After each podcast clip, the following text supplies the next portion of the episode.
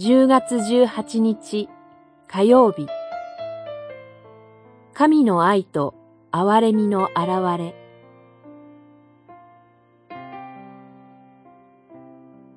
テトスの手紙三章。私たちの救い主である神の慈しみと人間に対する愛とが現れたときに、神はご自分の憐れみによって私たちを救ってくださいました。三章、四節、五節。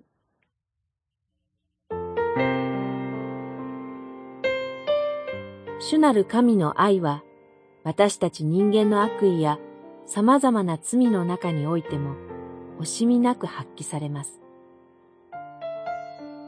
その愛の救済行為は、救ってやろうというようなお心ではありません。神の愛とは、抑えきれないほとばしりの表明です。神は自由と尊厳の中で、私たちの救い主である神であることを欲しておられたのです。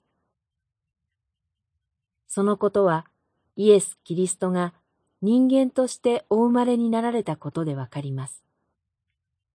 私たちが少しでも良いことができるならば、私たち人間の良さや素質とは一切関係なく、ただ創造者の慈しみによることを知ります。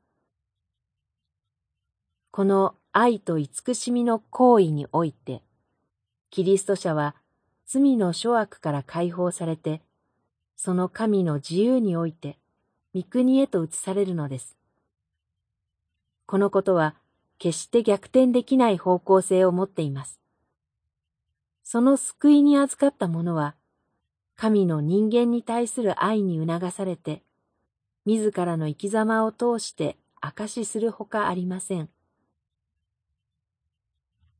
賛美歌262番の一節に、神の義と愛の会えるところという歌詞があります。神の憐れみは私たちの罪の許しのために、御子を十字架にかけられる義と愛となりました。パウロの宣教の言葉は、神の愛の命令です。